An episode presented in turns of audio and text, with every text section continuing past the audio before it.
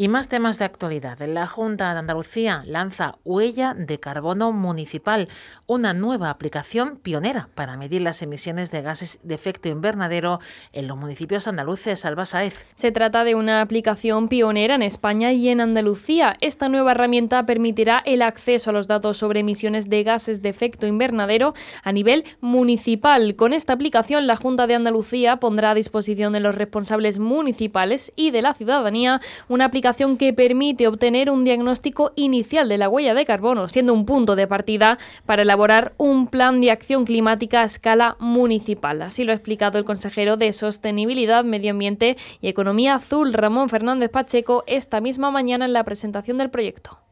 Andalucía es la primera comunidad autónoma que se lanza a ayudar a los municipios a calcular su huella de carbono, a calcular qué impacto tiene en, cuanto a emisiones de CO2 las diferentes acciones que los municipios emprenden, los servicios públicos municipales que se prestan y también la capacidad de absorción y compensación que tienen esos municipios. ¿Para qué? Para que todos esos datos puedan ser analizados y los municipios puedan decidir qué acciones incrementar, qué acciones potenciar o qué acciones disminuir. ¿no?